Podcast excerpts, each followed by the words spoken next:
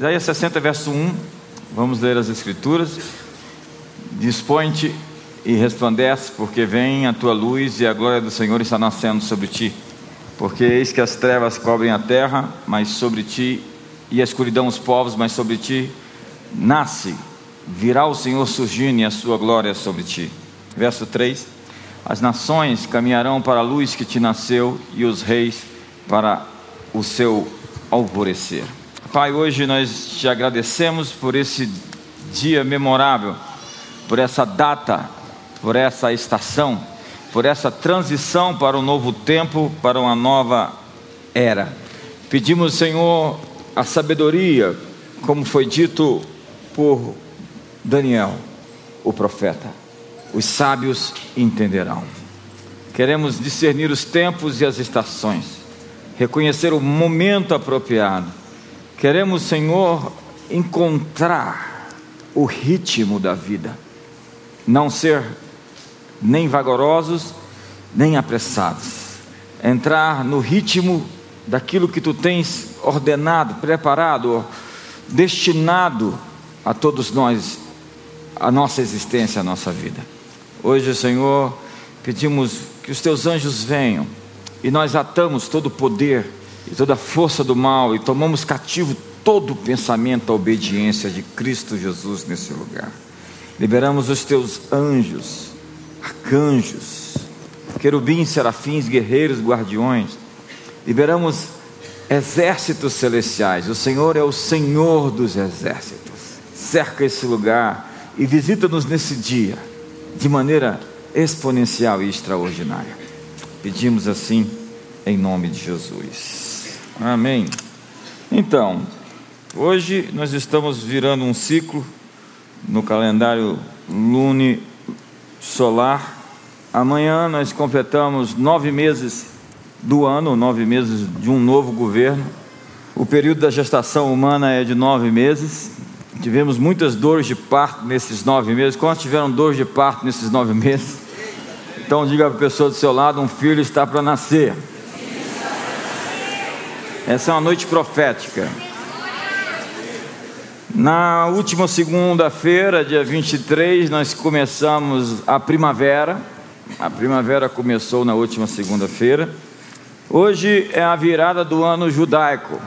Hoje, 29, a partir das 18 horas, começou um novo ano, o ano 5780. Na antiguidade, os pagãos celebravam suas festas a partir dos ciclos agrícolas você vê a Bíblia, Baal e Astarote são deuses da fertilidade. E assim está repleto, dentro da cultura antiga, primitiva, pagã, desses deuses que fomentavam o crescimento e que davam é, boas condições às pessoas que os adoravam. Tamuz, por exemplo, filho de Semiramis na mitologia suméria babilônica, era um deus menino um Deus criança, que morria sempre com a natureza e ressuscitava também com ela. Morria no inverno, no outono, ressuscitava sempre na primavera. Incrivelmente se dava depois, na celebração da sua ressurreição, ovos e coelhos em homenagem à sua mãe, deusa da fertilidade. Esse culto e esse sincretismo se espalhou pelo mundo inteiro, assim como Adonis e Afrodite com Vênus e o Cupido, com Ísis e Osíris e assim por diante. Então, era uma distorção de verdades bíblicas, verdades que foram estabelecidas por Deus quando começou, terminou o dilúvio, Deus disse: "Desde agora haverá estações na terra". Algo se modificou no planeta a partir do dilúvio. E nós vivemos tempos, estações, eras épocas. E nós estamos virando uma era, estamos entrando num novo tempo. E isso é importante fazer sistematicamente, continuadamente, porque a tragédia da vida é ficar preso nesse ciclo, onde as coisas não mudam, não se alteram, onde você vive a mesma realidade sempre, os mesmos problemas sempre, as mesmas situações financeiras, os mesmos problemas emocionais, as mesmas brigas dentro de casa, os mesmos conflitos, A grande tragédia da vida humana é ficar preso dentro desse lugar onde você não sai, esse loop. Esse loop. Mas hoje eu vim aqui com a palavra de Deus para você, que o ciclo na sua vida de deserto está sendo quebrado. Que o ciclo de deformação emocional na sua vida está sendo rompido. Que existe uma liberdade para você hoje para um novo dia, um novo amanhecer. Nove meses é o ciclo de uma gestação humana. Então nós temos um novo tempo. Eu tive um sonho que eu dava ao presidente da República um relógio, um relógio antigo, essa semana. E o Stefano de Silva disse: um relógio antigo significa uma herança de nobreza, uma, uma, uma herança antiga. Então eu entendo que nós estamos resgatando os melhores tempos desse país. Hoje nós temos a virada do ano, 5.780, e os calendários em uso frequentemente, são frequentemente lunares, solares, lunisolares e arbitrários. Disse que o calendário egípcio era sincronizado com o movimento de Vênus. O calendário islâmico sincronizado com o movimento lunar. O calendário persa sincronizado com o sol. O calendário judaico sincronizado com o movimento da lua e do sol já que se alternava é, nos anos 12 ou 13 meses, de acordo com a necessidade de ajustar o calendário. Hoje começa a celebração chamada Rosh Hashanah, o Ano Novo Judaico. Os judeus dizem hoje, hoje é o aniversário do mundo, hoje é, o mundo está em julgamento.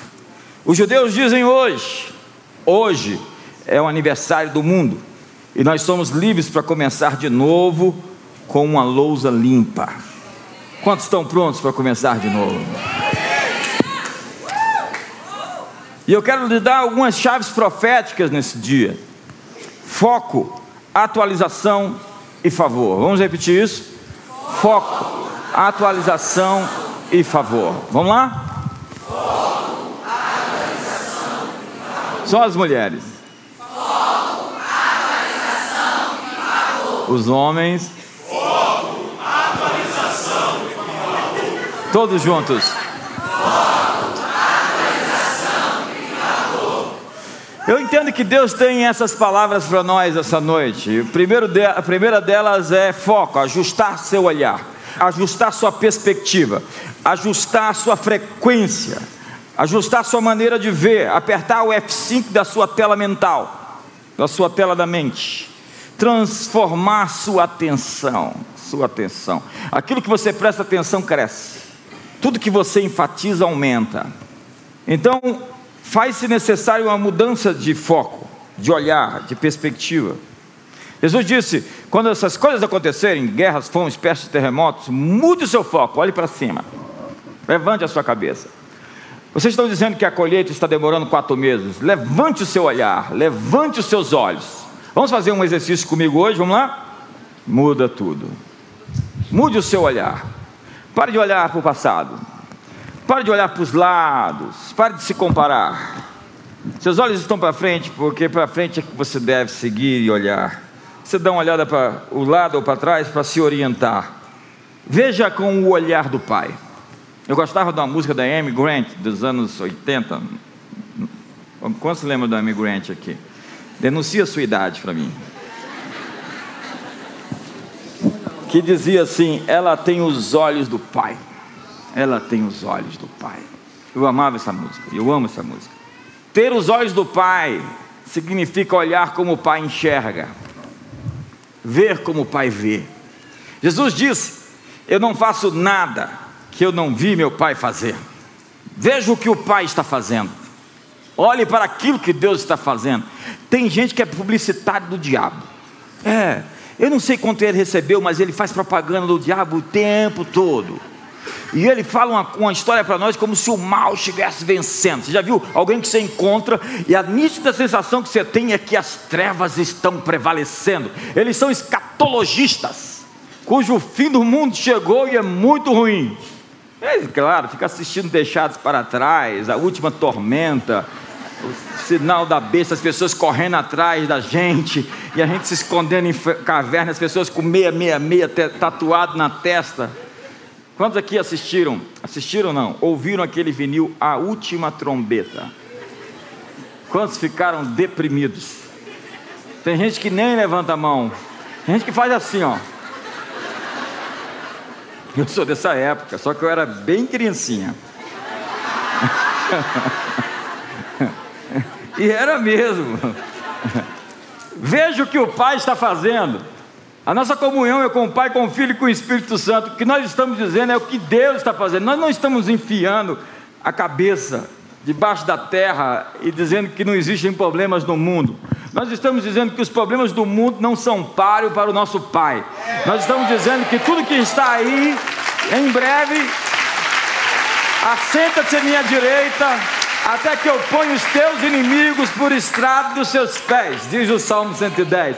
Governa no meio dos seus inimigos. Eu estou com essa palavra rima dentro de mim. Deus tem uma palavra para muitos de vocês aqui hoje. Governa no meio dos teus inimigos. Eu estou com essa palavra forte. Deus vai fazer você mais forte do que aqueles que lutam contra você. Ei! Deus vai fazer você mais forte do que todos aqueles que se levantam contra você. Aqueles que se levantam contra você vão tropeçar e vão cair. Governa no meio dos seus inimigos. Se essa palavra é para você, então se, se, se manifeste. Veja o que o Pai está fazendo. É isso que um profeta faz, sabia? Um profeta, ele vê o que Deus está fazendo e diz às pessoas. Mas tem profetas do outro lado da frequência. Tem os profetas da concorrência. E eles, eu já, você acredita? Eu já tive palavra que é, gente chegava para mim e dizia assim: o diabo mandou te dizer isso.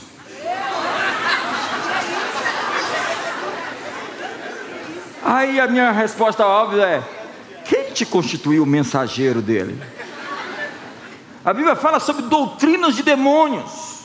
Doutrina de demônio é o sujeito opresso por demônio que começa a cultuar, cultivar algumas doutrinas que ele recebe do mal.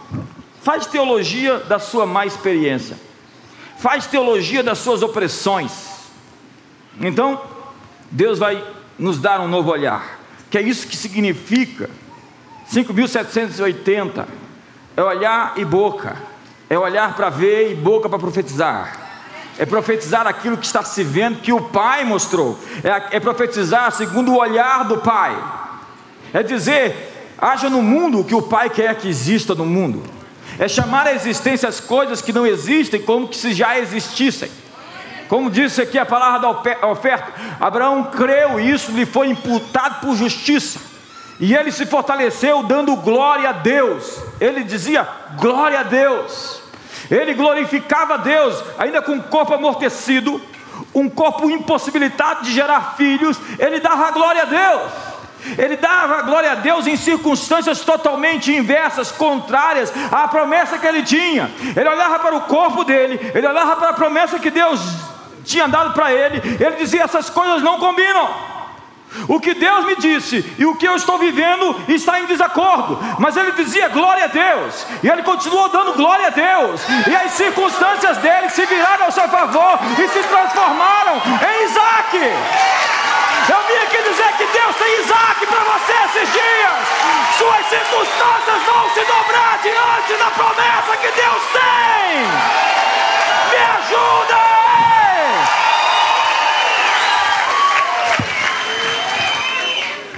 Paulo disse aos Coríntios: o espírito da fé é esse, eu criei e por isso falei. Por isso nós cremos e portanto também falamos. Porque nós não vivemos por vista, nós vivemos por fé.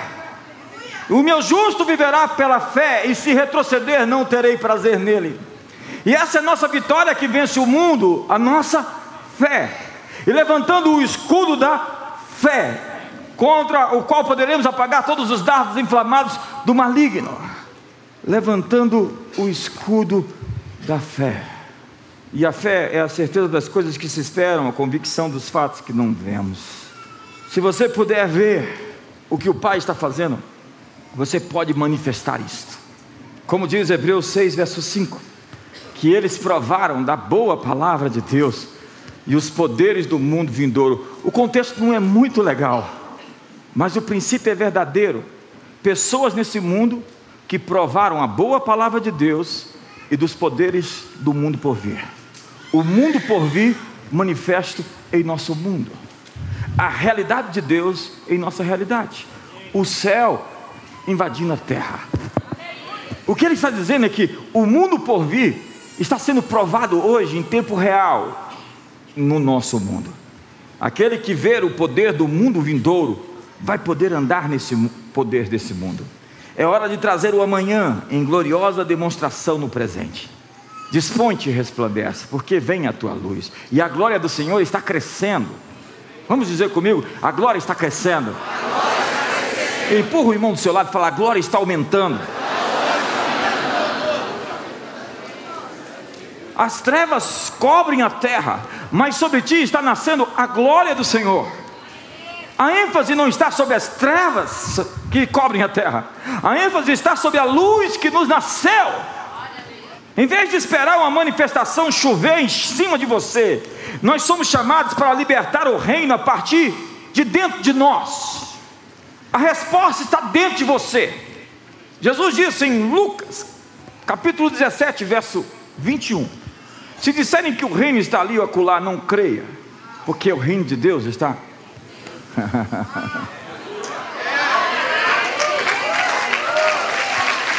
Se o reino está em você, em seguida, a presença e a autoridade e a dinâmica do reino vão se manifestar em torno de você. As suas circunstâncias vão se dobrar ao reino que está em você. A doença vai se dobrar ao reino que está em você. A pobreza vai se dobrar ao reino que está dentro de você. A tristeza vai ser quebrada pelo poder da justiça, da alegria, da paz, do gozo do Espírito Santo, que é o reino de Deus. Mas você pode perder o momento em que Deus aparece.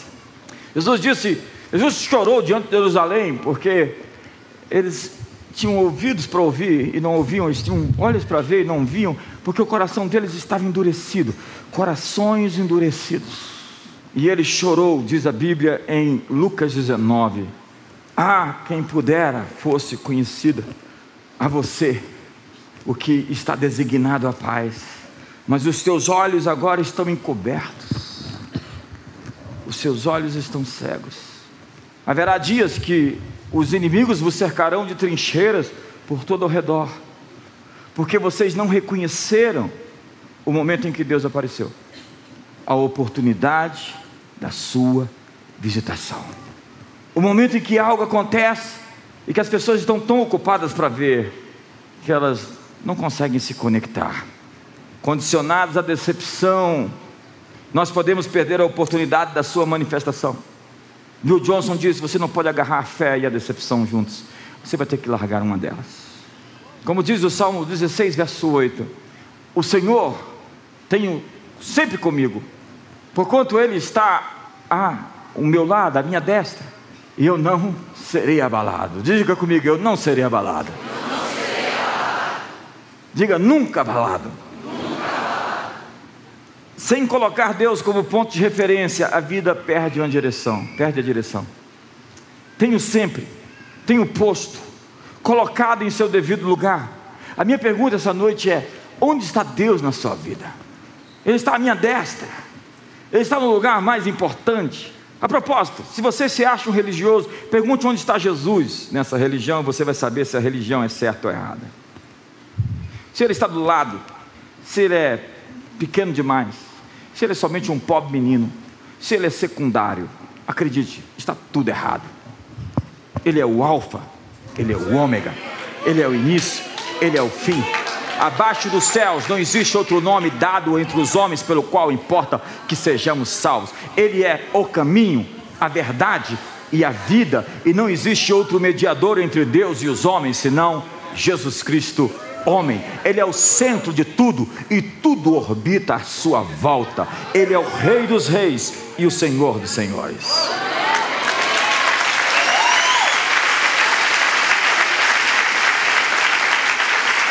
Onde está Deus na sua vida? Para muitos, Deus é uma, um detalhe. Tem muita gente que chama Deus de Senhor como um apelido, porque na hora de tomar decisões, toma as suas decisões e esquece quem é que manda. Quando eu digo que Deus é meu Senhor, eu estou dizendo que eu sou o seu servo e que eu vou obedecê-lo. Mas há muita retórica nisso. Há muita gente que chama Deus de Senhor, mas cujo Deus é o estômago, é o ventre. Bendigo o Senhor, diz o salmista, que me aconselha, pois até durante a noite o meu coração me ensina. Quando já receberam uma aula à noite enquanto dormiam? Essa noite aconteceu isso comigo. Eu estava sendo instruído. Quantos passam noites assim? Quantos querem, quantos querem mais noites assim? Quantos querem mais noites assim agora, nesse novo ano, 5.780? Quantos querem viver sendo ensinados por Deus enquanto dormem? Não é sempre assim, às vezes você vai ser atacado. Faz parte do treinamento dos guerreiros. Mas quantos são guerreiros que não vão recuar? Quantos estão em modo avançar? Quantos estão em modo avançar? Eu quero lhe dizer uma palavra profética para esse novo tempo, para essa nova estação. Esse é o momento de você avançar no seu chamado, naquilo que Deus te chamou. Você viveu um tempo talvez de espera. Esse é um tempo de profetizar e ver e avançar para o seu destino. O Senhor tenho sempre a minha presença, repete o texto. Estando ele à minha direita, não seria abalado. Seu trabalho é ficar no seu posto durante o atraso, que não é na verdade um atraso, é somente um processo. Você acha que está no atraso? Cuidado com a ansiedade, ela pode te roubar as melhores bênçãos de Deus. Nós estamos num corredor de transição, preso entre onde estamos e para onde estamos indo. Você não pode voltar porque a porta se fechou atrás de você. Você já queimou suas pontes com o passado. E você não sabe para onde está indo porque a revelação é progressiva. Deus falou para Abraão sair de uma terra e seguir para o seu destino. Essa era a primeira instrução, e depois daquela instrução, Abraão foi ouvindo novas instruções. Esse é o tempo de olhar e ver o que Deus está fazendo. Mantenha seu coração, portanto, livre da ofensa. Bem-aventurados limpos de coração, porque eles verão a Deus. Ei, Corações ofendidos são corações sujos, contaminados. Eu conheço gente que fala, conversa e até profetiza pelo viés da sua dor. Obviamente, essa profecia está contaminada. O viés da ferida produz bruxos que outrora eram profetas. E a linha é tão tênue, porque há pessoas conectadas com Deus no terceiro céu que tem autoridade de paz para tomar decisões espiritualmente limpas, decisões limpas de um coração puro. Eles procuram a perspectiva do céu sobre cada situação. É a oração de Jesus: faça-se na terra como no céu. Você vai tomar uma decisão? Qual é a decisão que o céu, que eu me alinho com o céu? Ter a perspectiva, portanto, da sala do trono. Há muitas interpretações do que está acontecendo na sua vida hoje. Há mesmo muitos comentaristas não autorizados a profetizar sobre você. Eles têm opiniões sobre sua vida que não expressam a visão de Deus para você. Qual é a sua ênfase? As pessoas estão se conectando com o céu ou com o inferno em um ritmo rápido. Pedro estava lá, Mateus 18, Mateus 16, verso 18. E a Bíblia diz, a partir do verso 13, que ele estava em Cesareia de Filipe. E até hoje, naquele lugar existe uma grande pedra. E de repente Jesus pergunta: Quem diz os homens que eu sou? Jesus faz uma pesquisa de opinião para saber a opinião dos discípulos. E eles dizem: uns dizem que tu és Jeremias, outros dizem que tu és João Batista ou alguns dos profetas. Mas vós, quem dizeis que eu sou? Jesus queria saber o que os discípulos pensavam sobre ele. E Pedro se levantou e disse: Tu és o Cristo, o Filho do Deus vivo. Então Jesus fala assim: isso não foi carne nem sangue que te revelou, Pedro, mas foi meu Pai. Você acabou de ver com os olhos do meu Pai. Portanto, eu te digo que tu és rocha, Pedro, pedra. E sobre essa pedra, essa sua declaração, essa sua afirmação, eu vou edificar a minha igreja e as portas do inferno não prevalecerão contra ela. Minutos depois, minutos, Jesus disse: E convém que eu seja levado pelos principais sacerdotes e seja crucificado e morto e ao terceiro dia ressuscite. E Pedro, cheio de autoestima, porque tinha levado um grande elogio na frente dos discípulos, vai para cima de Jesus, e o texto mostra que ele foi para cima de verdade. E disse: Isso jamais te acontecerá, isso nunca ocorrerá com você. E Jesus disse: Para trás de mim, Satanás. Em outras palavras, você está vendo com os olhos do diabo. A frequência do profeta mudou rapidamente para alguém que estava vendo por um outro olhar. Minutos depois, em um segundo, você pode estar dando uma palavra profética alinhada com os olhos do Pai. Em um outro momento, você pode estar alinhado com os principados e as potestades infernais. Qual é a sua ênfase? Veja com os olhos do terceiro céu. Se você vê com os olhos do segundo céu, é onde acontece a batalha controlado pela escuridão. Então você vai falar: as trevas cobrem a terra, aleluia, Jesus está voltando. Tsunamis, glória a Deus, falsos cristos, aleluia. É gente louca que celebra a má notícia como se fosse evidência de alguma coisa boa. É aquela história de que o bebê morreu e alguém diz: foi vontade de Deus. Não, Deus está chorando com a mãe. Diga foco. foco. Diga ajustar o olhar. Ajustar, o olhar. Ajustar, a, visão. Diga atualização. atualização. Deus dará sentido à sua história. Hum, eu gosto disso. Olha para sua irmã e fala assim: diz o Senhor para você. Deus dará sentido a tudo que aconteceu com você até hoje. Diga para ele: tudo tem um propósito. Diga para ele: ou foi enviado por Deus ou será usado por Deus. E se essa pessoa não profetiza para você do seu lado, muda de lugar, vai para outro se tiver, então fica de pé. Fica em pé. Deus se move em ciclos. Deus se move em estações, isso está na Bíblia. Um ciclo novo está começando, e se você tentar viver esse ano com o manto ou a mentalidade do ano passado, você vai perder o melhor presente que existe para você. Eu falei ontem sobre isso. Fique um ano sem vir nessa comunidade, você vai ver que tudo mudou, girou, passou, moveu, avançou. Estamos seguindo adiante. O próximo passo é expandir para lá. Esse ano ainda. O que, é que a gente está esperando? Está esperando você ofertar, que até hoje você não trouxe sua oferta.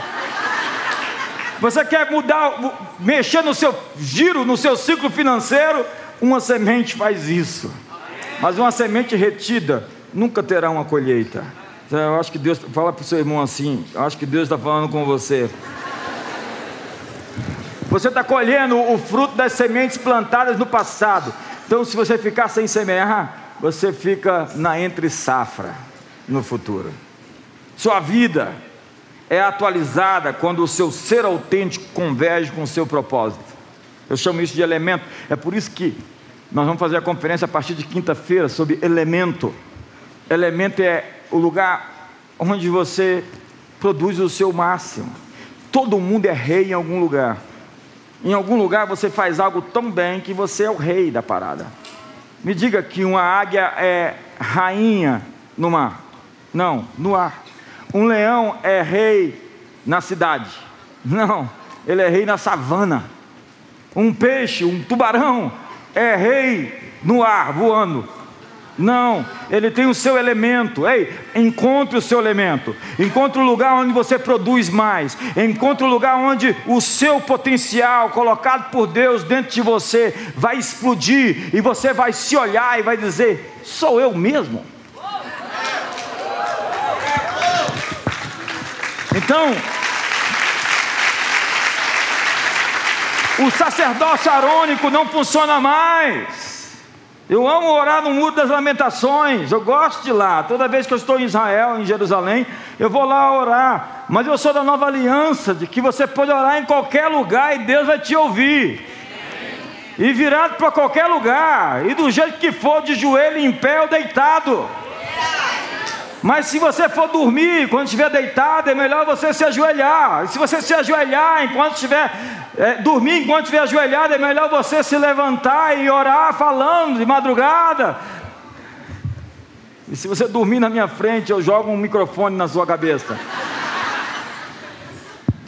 A Bíblia diz em Hebreus 8,13: quando ele diz nova, torna antiquada a primeira, ora aquilo que se torna antiquado e envelhecido está prestes a desaparecer. Ele está falando de uma aliança que ficou velha. A nova ordem sacerdotal é de Melquisedeque. Você não pode entrar numa fase nova usando armas antigas. Para o seu novo tempo, Davi trocou a funda pela espada. Ele tinha uma funda lá, não era estilingue, não, isso é uma ofensa chamar aquilo de estilingue. Era uma funda. E ele foi lá e trocou por uma espada. E ele gostava de exibir a espada de Golias. É engraçado que a Bíblia diz que ele estava, a Bíblia faz questão de dizer, Davi estava com a espada de Golias. Você sabe o que vai se escrever sobre você nos próximos dias? Que aquele inimigo que te perturbou a vida inteira, você vai cortar a cabeça dele com a espada dele e vai sair por aí com a espada.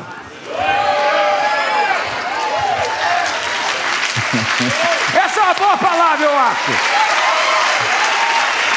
Você vai matar o inimigo com as armas dele e ainda vai exibir, fazer pose, fazer selfie. Davi trocou a capa de pastor pelo manto de rei. Uma nova fase exige novos termos, novas maneiras. Tem gente que ainda não, não resiste orar de maneira certa, ainda fica impostando, se tentando mostrar uma performance, tentar mostrar uma performance diante de Deus estraga a sua performance. Deus não se impressiona com a sua performance, Ele é o Todo-Poderoso. Então não tente mostrar performance, nem força, nem eloquência, nem pose para Ele. Ele está atrás de você desconjuntado, quebrado, moído, assim, humilhado. Aí ele fala: Esse aí que eu quero. Então, Davi trocou o cajado pelo cetro. Deus tem vinho novo para derramar em odres novos. Hebreus 5, Efésios 5, verso 18 diz: Não vos embriagueis com o vinho, mas enchei-vos do Espírito Santo. Falando entre vós com salmos, com hinos, com ódios espirituais. Eu tenho uma tentação grande quando eu cito esse texto de dizer uma coisa que eu aprendi. Quem não tem uma experiência com o Espírito Santo tem muita experiência com o vinho. Eu não estou dizendo que você não possa tomar uma taça de vinho, não possa entrar nessa liberdade que você tem de fazer isso. Mas se você fica assim muito alegre, conversador, galanteador, ou fica bravo, ou fica sonso. Eu acho bom você ler esse texto. Encher-se com, encher com o Espírito Santo significa uma atividade contínua, contínua, porque nós vazamos. Ser cheio do Espírito Santo é uma experiência em andamento. Quando você tem a unção, você tem uma capacidade divina na sua atribuição. Você tem um poder divino, um superpoder, por que não dizer? para enfrentar coisas que normalmente, naturalmente, você não enfrentaria. Então você é um vingador. Qual é o vingador preferido? É o Thanos? Então você é ungido para algo. O Espírito do Senhor me ungiu para pregar boas novas. Olha só por que, a unção está aí: para pregar boas novas. Enviou-me para curar os quebrantados, para proclamar libertação aos cativos, para pôr em liberdade os algemados, para pregoar o ano aceitável do Senhor, o dia da vingança do nosso Deus, para consolar todos os que choram, para pôr sobre os que em Sião estão de luto uma coroa em vez de cinzas, óleo de alegria em vez de pranto, vestes de louvor em vez de espírito angustiado, a fim de que se chamem carvalhos, Carvalho, JB Carvalho, de justiça para a sua glória. Tem nome mais bíblico do que esse?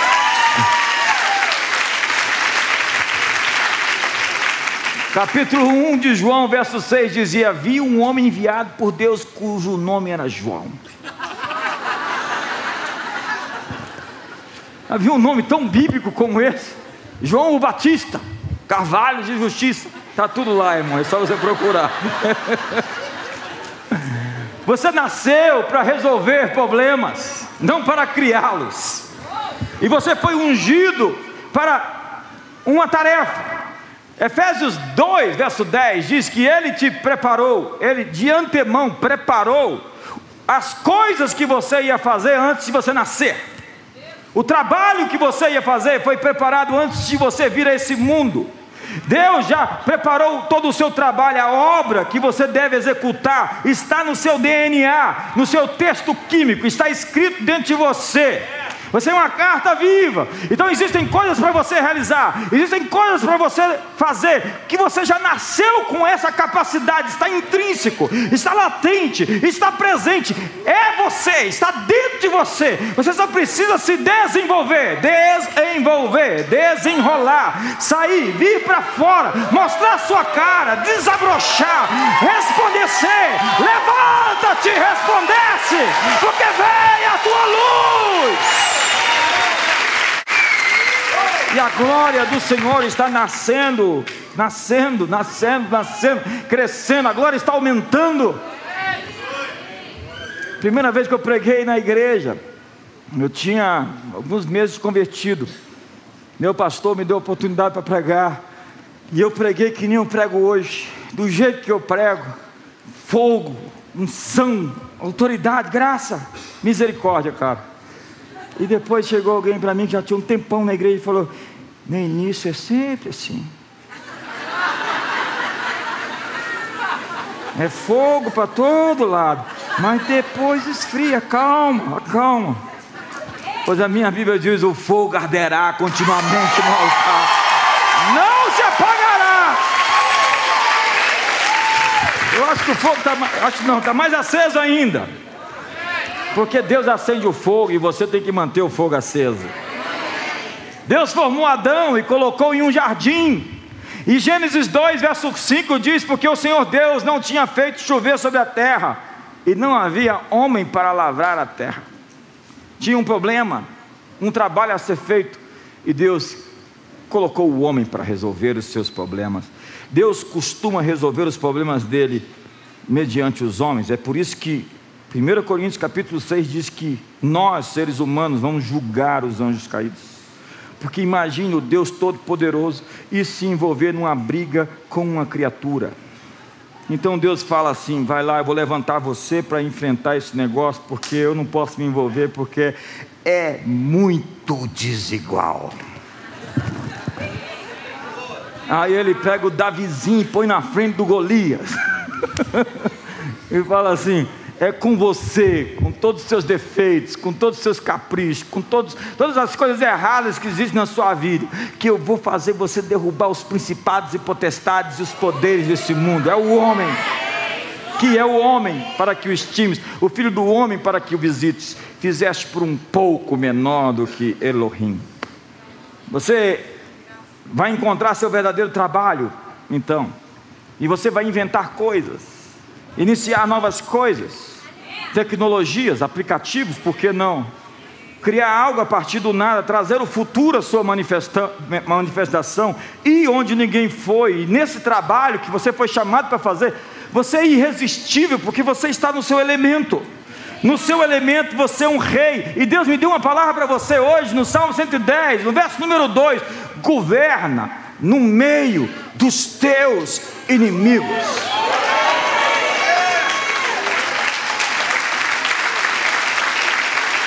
Deixa eu ver se você recebeu essa palavra de verdade. Dá para ver no seu olho, no seu olhar. Essa depressão não vai te pegar, não vai te tomar, não vai te possuir. Essa dívida não vai crescer, você vai aniquilar o espírito de dívida na sua família. Você vai emprestar e você vai abençoar muitos outros com o que Deus vai fazer. Essa doença está secando no seu corpo hoje. E você não vai morrer, você vai viver para dar testemunho das coisas, das, dos benefícios, das obras de Deus. Então tem duas regras que eu quero te dar rápido. Trabalhe apenas com o que está tentando acontecer. Não empurre o que não está funcionando. O jardim do Éden produz por si mesmo. Ele faz brotar naturalmente. Segundo, trabalhe apenas com o receptivo. Pastores, trabalhem apenas com o receptivo. Tem gente que precisa de um, um, um arado na terra ainda o coração estar pronto para a semente que nós queremos plantar. Você não é enviado a todos. Deus irá construir relacionamentos por meio do Espírito Santo. Deus irá posicionar seus relacionamentos, sua localização geográfica e sua vocação. Então redefina sua posição, mude suas conversas, ou saia delas. Não faça publicidade do que não deu certo. Paulo não se definiu como um prisioneiro de Roma. Ele diz: Eu sou prisioneiro de Cristo. Ele não ia dar ibope para Nero. Ele não chamou o espinho na carne de uma marca satânica. Ele disse: É um espinho de Deus. É a marca do Senhor Jesus. O sequestro de José pelos seus irmãos, vendido como escravos para o Egito, era simplesmente um visto, um passaporte de entrada na maior potência mundial para que ele viesse a ser o grão vizir. Comece a pensar a maneira que o seu problema existe para se tornar uma coisa muito boa. Jesus foi testado pelo diabo enquanto estava em seu caminho para o seu futuro. O teste lhe qualifica para ocupar o nível que você está prestes a entrar. É o teste que lhe habilita. Suas lutas estão te testando para ver se você está qualificado para ocupar a sua nova posição. A resistência que você está sofrendo é porque o inimigo viu o seu futuro. Você está lutando com sua presente circunstância? Não, você está lutando contra o homem forte que ocupa a esfera que você está prestes a ocupar. Você é ungido para vencer qualquer circunstância. O céu vai lhe dar suporte. Um exército celestial vai invadir o seu campo de trabalho. Nosso Pai vai aparecer com força nessa temporada.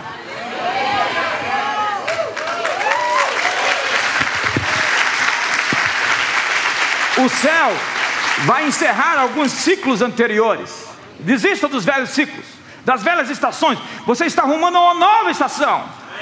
Eu espero que ainda esse ano você saia dessa estação para uma nova melhor ainda. O céu vai encerrar as resistências do passado.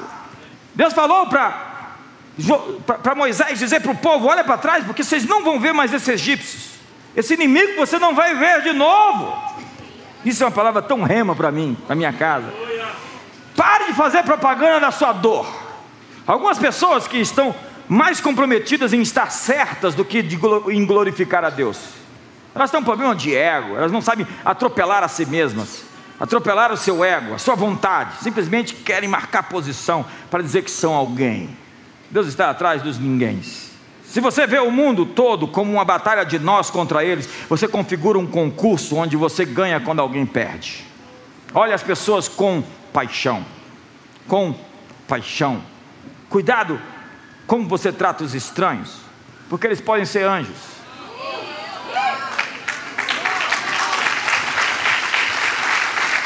Eu era solteiro uma época, eu estava naquele período de intensa preparação, jejuando feito um suicida. Jejuava feito louco, louco, louco. Você sabe, o paletó listrado tinha uma listra. E apareceu uma pessoa lá pedindo alguma coisa na porta. Aí eu estava lendo sobre esse texto de que alguns, sendo hospitaleiros, receberam anjos em suas casas. Eu falei, ah, vai ver um anjo, então eu fui lá ver. Quando eu vi que ele estava bêbado, eu falei, se é anjo, está do outro lado.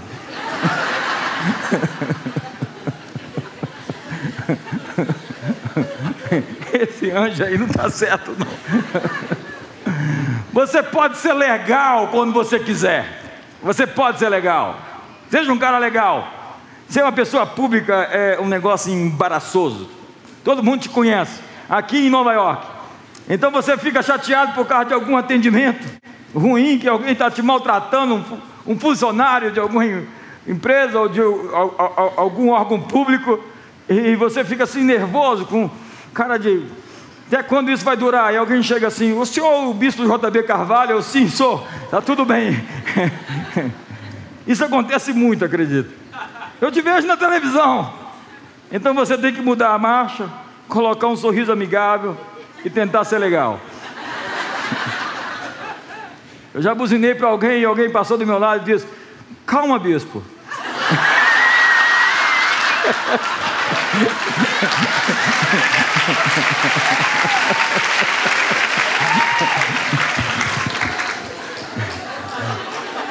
Agora os anjos sabem quem você é, viu? As pessoas também te conhecem. A resistência que você está sofrendo é porque o inimigo viu o seu futuro. Quando Moisés nasceu, Satanás sabia que havia um libertador nascendo. Então ele mandou matar todos os bebês homens dos hebreus. Quando Jesus nasceu, Herodes matou duas mil crianças em um esforço para matá-lo. O inimigo deseja matar a palavra profética. Se você deixar o orgulho, vai comprometer seu destino. O orgulho vai matar os pronunciamentos proféticos que foram feitos sobre sua vida. Você está jogando as palavras proféticas no chão quando você tem uma atitude de amargura e desapontamento. Mantenha seu coração limpo. Cuidado com as alianças feitas na carne, alianças feitas na carne, alinhamentos errados, conexões pervertidas. Quais são os seus motivos? Quando você se junta com alguém para criticar, você está conspirando contra o seu futuro. Paulo fala dos falsos irmãos, falsos irmãos que dizem ser da família, mas existem para prejuízo da igreja e do ministério. Judas diz, o apóstolo, não o, o outro, o traidor, mas o apóstolo, irmão de Jesus, que os falsos profetas são como nuvens sem chuva, nuvens que aparecem, mas não produzem nada. Satanás está buscando fechar as janelas de oportunidade e inspiração a pessoas enviadas a você para lhe tirar do foco. Lembre-se de 1 Reis 13, o, o, o, profeta novo e o profeta velho. O profeta novo, o profeta velho. Que texto aqui. Se você deixar, Deus estará quebrando os links que você se conectou no passado, que não trazem mais a bênção dele sobre você. Novos começos significam terminações claras. Definitivamente, há pessoas que não fazem parte do seu futuro. Terceiro, favor. Qual é o primeiro? Foco. O segundo, atualização. O terceiro, favor. Os judeus dizem: hoje é o aniversário do mundo. Hoje o mundo está em julgamento. Quando você faz um balanço da sua própria vida, você vai descobrir que a sua conta está no devedor. Humanamente falando, ninguém é perfeito. Ninguém consegue cumprir o altíssimo, elevadíssimo padrão. A graça, portanto, é necessária e ela ofende a moral humana. Ela é um escândalo. A graça é escandalosa. Ela perdoa o imperdoável e completa o que falta na nossa conta. E quando eu recebo da graça, eu preciso ser gracioso. Portanto, relativize os seus vereditos. Quem vai ser chamado para prestar contas deve pensar ou pesar o próximo com generosidade.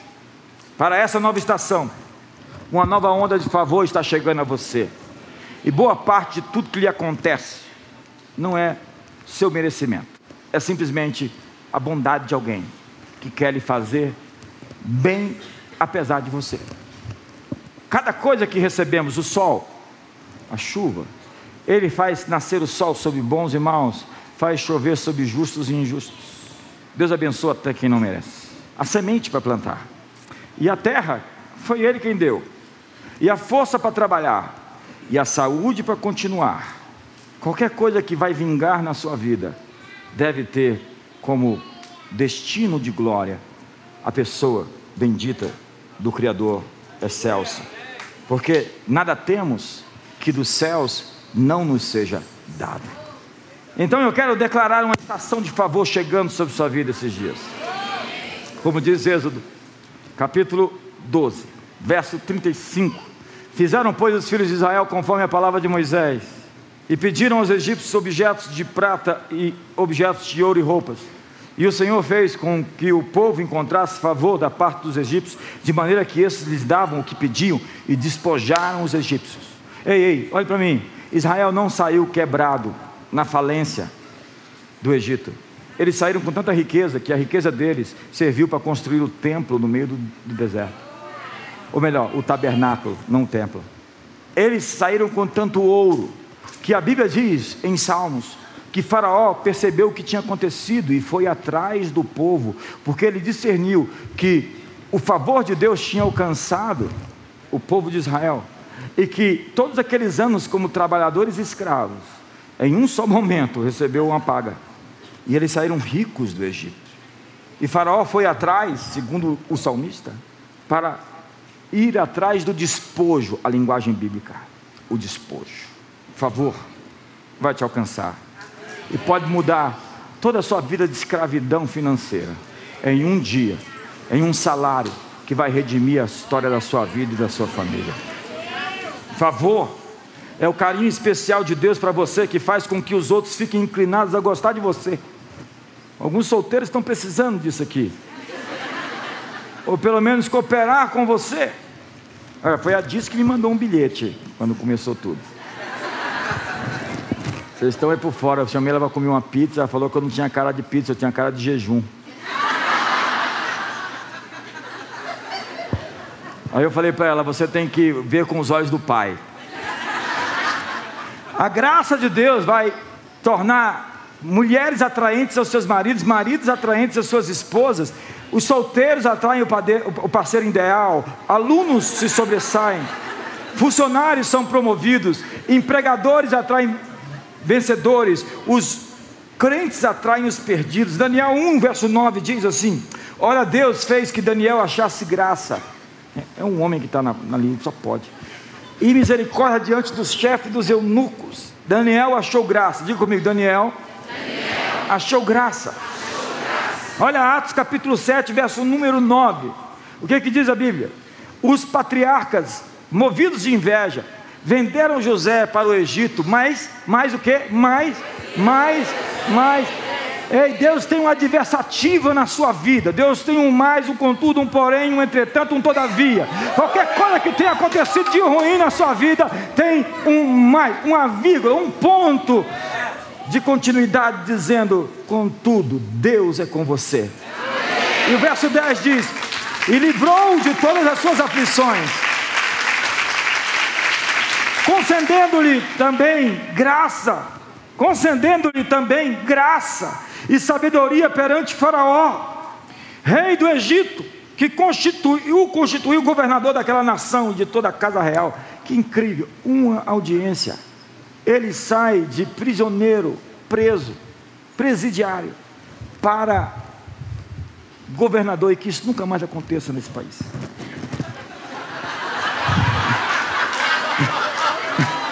O percurso.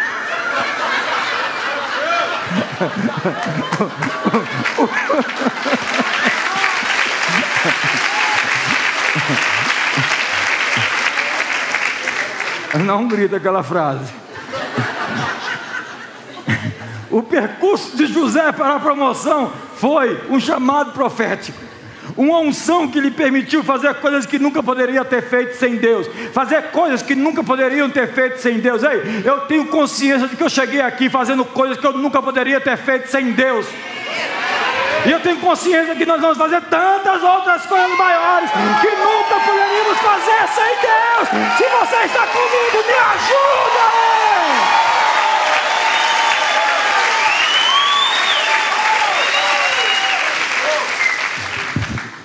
A contradição do processo que ele teve que passar. Ele estava preso, mas ele estava no processo, preso ao processo. O alargamento do coração para a promoção na vida exterior. Se não fosse pelo cinzel da vida e o martelo, não haveria outra maneira de liberar o mais feliz, o mais autêntico e o mais esclarecido você do mármore. A masmorra de José foi o caminho para o trono. Os grilhões eram asas de voo para o palácio. O favor tem um magnetismo, tem uma força atratora um imã que puxa você para as conexões. Você vai se sentir atraído esses dias. Existe uma força em movimento chamada favor, graça na sua vida. Graça significa uma corrente constante de poder divino. A glória vai aumentar e a colheita vai começar. Sementes dormentes vão começar a brotar rapidamente. Muitas sementes estão no solo, apenas esperando por chuva. Estamos para viver um tempo onde histórias excepcionais deixarão de ser exceções. Deus está trocando o seu manto agora. E é uma grande palavra para esse novo tempo. Novo. Há algo novo.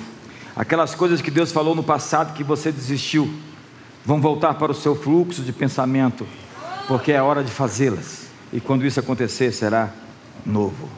Diga comigo: foco, foco. atualização, atualização. favor. Feche seus olhos. A vereda do justo é como a luz da aurora, vai brilhando mais e mais. até ser dia perfeito. Nós devemos andar de glória em glória. Nossa vida deveria ser uma progressão contínua de avanços, de crescimento. E talvez você se sinta puxado para baixo, você só está sendo flexionado para o seu salto. Talvez você se sinta em retrocesso, você não está no retrocesso, você está no processo. Você está adquirindo músculos, suas asas estão crescendo, para que você possa lidar positivamente, corretamente, com tudo o que vai acontecer. O que vai me acontecer é foco, é atualização, é favor. Há uma liberação de coisas celestiais sobre o planeta que nunca existiam antes. Nos últimos dias derramarei o meu espírito. E o resultado desse derramar de espírito, do espírito, são visões. Você vai ver melhor. Deus vai desembaçar seus olhos. Essa é uma estação para ver, para enxergar em perspectiva, para perceber a verdade por detrás das cortinas dos bastidores. Deus vai desvendar, vai colocar colírio nos seus olhos, como diz a igreja de Laodiceia: compre colírio para os seus olhos. Você está num processo de entender o mundo, entender sua missão, entender sua vocação, conhecer o seu elemento. É uma autodescoberta. Você está se atualizando, se descobrindo, se conhecendo. Nós vemos como que por espelho, mas seremos vistos, veremos como somos vistos. Antes pensávamos como meninos, vivíamos como meninos, sentíamos como meninos, agora amadurecemos. Deus cura o meu olhar, Deus cura a minha perspectiva, Deus cura a maneira de enxergar as coisas. Queremos os teus olhos agora para ver. Queremos os olhos do Pai. Os olhos do Pai. A ênfase do Pai. Não queremos gritar aquilo que tu sussurra. Não queremos enfatizar aquilo que o Senhor somente sussurra. Queremos dar voz à tua palavra. E queremos a atualização de quem somos, nosso update, nossa reinvenção de nós mesmos a recriação, a natureza de Deus em nós, revelando quem somos ao mundo. O inimigo tentou matar tantos aqui através de abortos, através de acidentes. Você nem imagina quantas vezes você escapou da morte nessa vida. Mas eu vim aqui lhe dizer parabéns, você chegou até aqui. E vim afirmar: quem te trouxe até aqui vai te levar até o fim. Aquele que começou a boa obra é fiel para completá-la. E as suas circunstâncias vão se mover por causa da sua fé em movimento. Tudo à sua volta vai ser alterado pelo poder que existe em você. Desponte e brilhe. Desponte e resplandece. E agora seja alvo de uma estação de favor, uma estação de graça onde a misericórdia de Deus vai lhe assistir, onde a fidelidade de um Deus que não pode mentir, que jurou pela sua própria palavra, que jurou pelo seu próprio nome, não tendo ninguém maior do que a si mesmo para jurar, jurou por si mesmo e tem por âncora a sua palavra. Aquele que prometeu é aquele que vai fazer e já está em curso. Eu vim aqui lhe informar, eu vim aqui lhe atualizar. Já está em curso, ele está fazendo. Você pode não estar vendo, mas já está acontecendo. Mude o seu olhar, seu campo de visão, sua maneira de ver as coisas. Veja com os olhos do Pai. Seja atualizada para uma nova realidade, para um novo tempo. E receba o favor.